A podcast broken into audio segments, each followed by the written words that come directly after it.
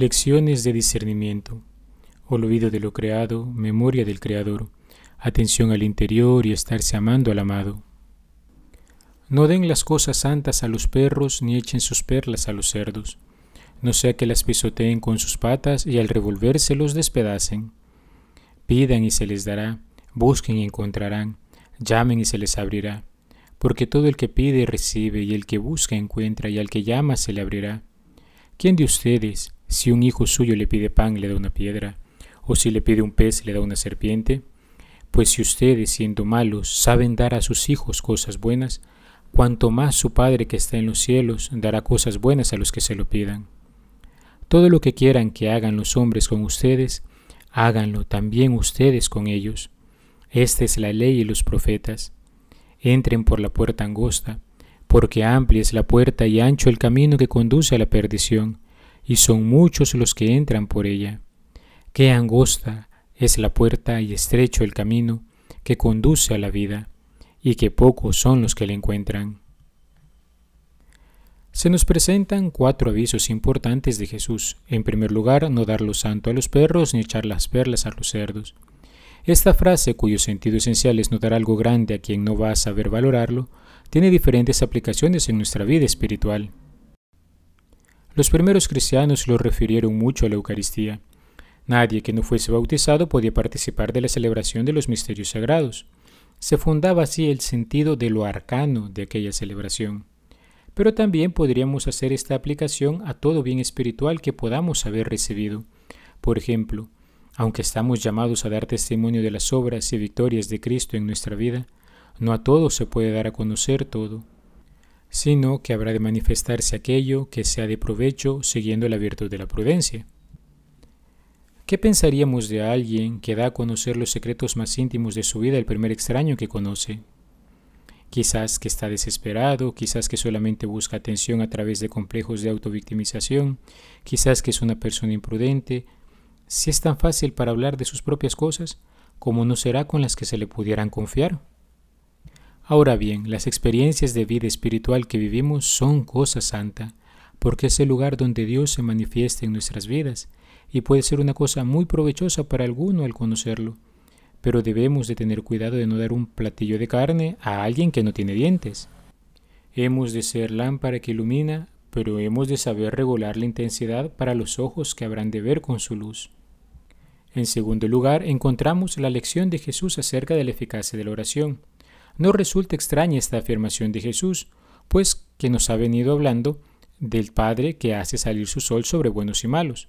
Nos ha enseñado en el Padre Nuestro a acudir a Él, pues nos ha recordado que no hemos de afanarnos en las cuestiones terrenas, porque hay un Dios providente que se recuerda de nosotros. De todo ello se deduce que su amor es tan grande que no hemos de dudar en pedir en la necesidad, de tocar a la puerta si necesitamos alguien que nos conforte. Dios Padre es bueno y actúa no solo mostrándonos el bien, sino causándolo en nuestras vidas. En tercer lugar encontramos la regla de oro tratar a los demás como queremos ser tratados. Pero ojo, tristemente en este mundo muchas veces nosotros tratamos como nos tratan. Jesús nos invita a romper el círculo vicioso, nos invita a tomar la iniciativa. Es más, el modo de tratar a los demás Jesús nos lo reveló cuando dijo, ámense los unos a los otros como yo los he amado.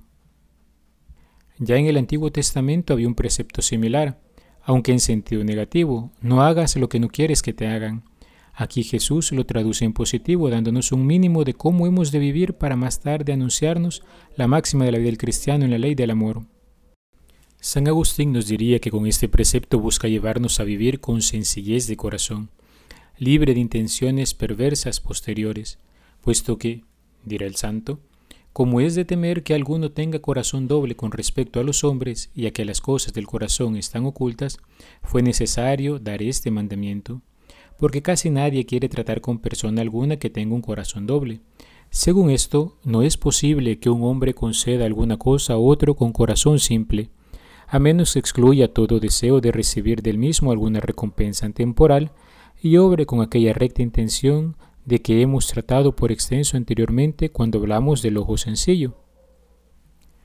En cuarto lugar, con la exhortación a entrar por la puerta angosta, Jesús nos recuerda en primer lugar que todo cristiano debe esmerarse en corresponder a la acción de la gracia de Dios en su vida.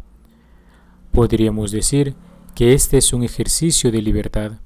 La Iglesia nos recuerda que ciertamente el Señor quiere que todos los hombres se salven y lleguen al conocimiento de la verdad.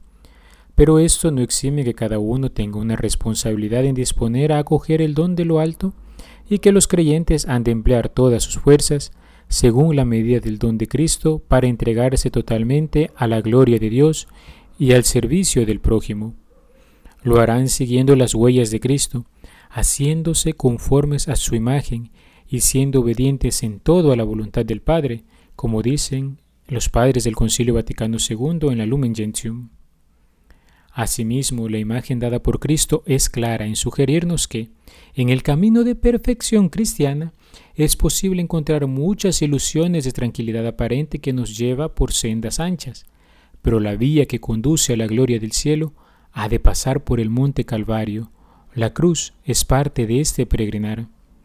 San Gregorio Magno lo explicaba diciendo, todo ascenso supone trabajo, mientras que el descenso resulta placentero, porque se tiende a los bienes superiores con costoso caminar, mientras que se baja a los inferiores simplemente dejándose caer.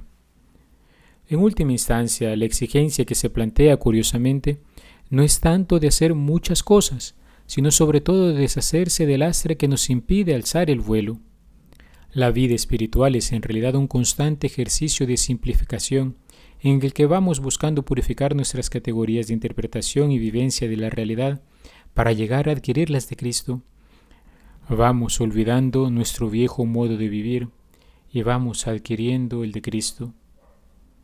Abandonamos nuestro estado de naturaleza caída para encontrar el modo divino al que Jesús nos ha hecho renacer por las aguas del bautismo viviendo según el nuevo modo humano, según nuestra naturaleza redimida y santificada por la gracia de Dios. Hemos de procurar vivir con la simplicidad de alguien que tiene puesta su confianza en el Padre Celestial, como el verdadero pobre de espíritu que busca colmarse de la gracia de Dios. Este es el hombre que renuncia a sí mismo para descubrir en Cristo Jesús quién es realmente. San Juan de la Cruz lo expresará maravillosamente en el prólogo de su obra subida al monte Carmelo. Para venir a gustarlo todo, no quieras tener gusto en nada. Para venir a saberlo todo, no quieras saber algo en nada. Para venir a poseerlo todo, no quieras poseer algo en nada. Para venir a hacerlo todo, no quieras hacer algo en nada. Para venir a lo que gustas, has de ir por donde no gustas. Para venir a lo que no sabes, has de ir por donde no sabes. Para venir a poseer lo que no posees, Has de ir por donde no posees, para venir a lo que no eres. Has de ir por donde no eres. Cuando reparas en algo, dejas de arrojarte al todo. Para venir del todo al todo, has de dejarte del todo en todo.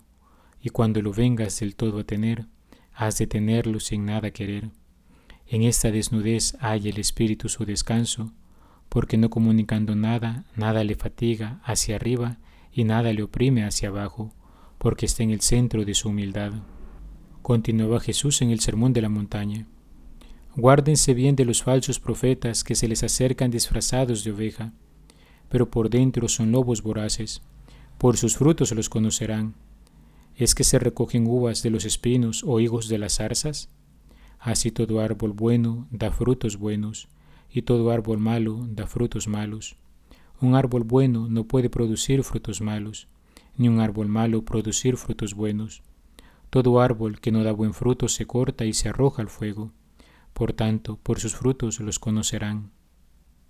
En estas breves palabras Jesús, como buen maestro, nos invita al discernimiento espiritual y nos da una clave de lectura importantísima y fundamental para evitar ser presa de los falsos profetas, de aquellos que se cuelan en el rebaño como lobos vestidos con piel de oveja.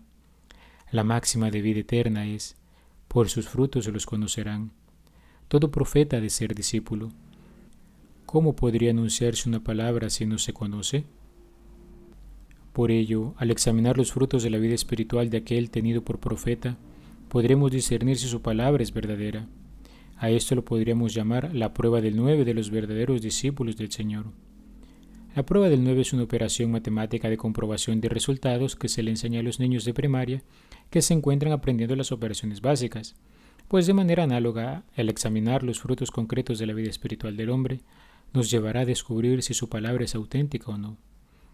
Nuestra comunión íntima con Cristo se revela en actitudes y comportamientos concretos. Un corazón encendido e iluminado con el fuego del Espíritu Santo y que por ende late al ritmo del corazón secretísimo de Cristo, no puede quedarse indiferente ante sus hermanos. Va y busca realizar acciones concretas. El amor por Jesús y por aquellos a los que él ama le mueven. Un verdadero profeta como hombre que escucha la palabra de Dios para anunciarla al pueblo, ante todo vive en continua unión con el Señor. La unión con Jesús lleva al cristiano a dar fruto, y entre más unido está Él, da más fruto, poniéndose de manifiesto otra característica de la vida espiritual del cristiano.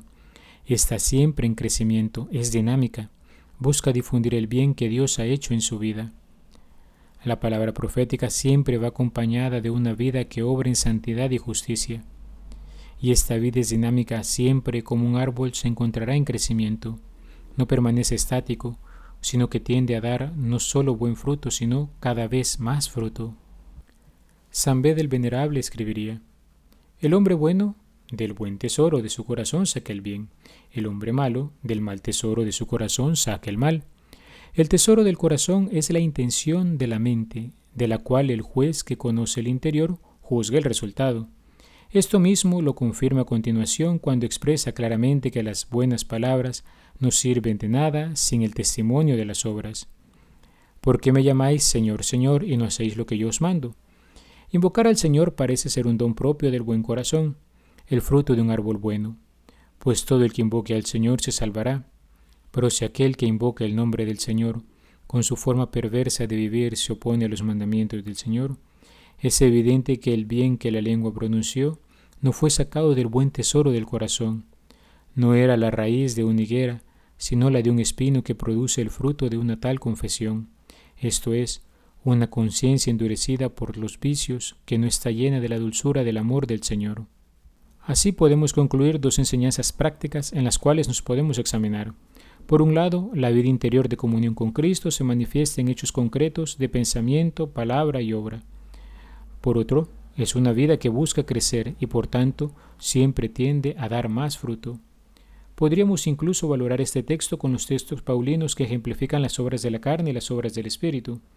De las primeras dice el apóstol, las obras de la carne son conocidas, fornicación, impureza, libertinaje, idolatría, hechicería, enemistades, discordia, envidia, cólera, ambiciones, divisiones, disensiones, rivalidades, borracheras, orgías y cosas por el estilo. Y os prevengo, como ya os previne, dice San Pablo, que quienes hacen estas cosas no heredarán el reino de Dios.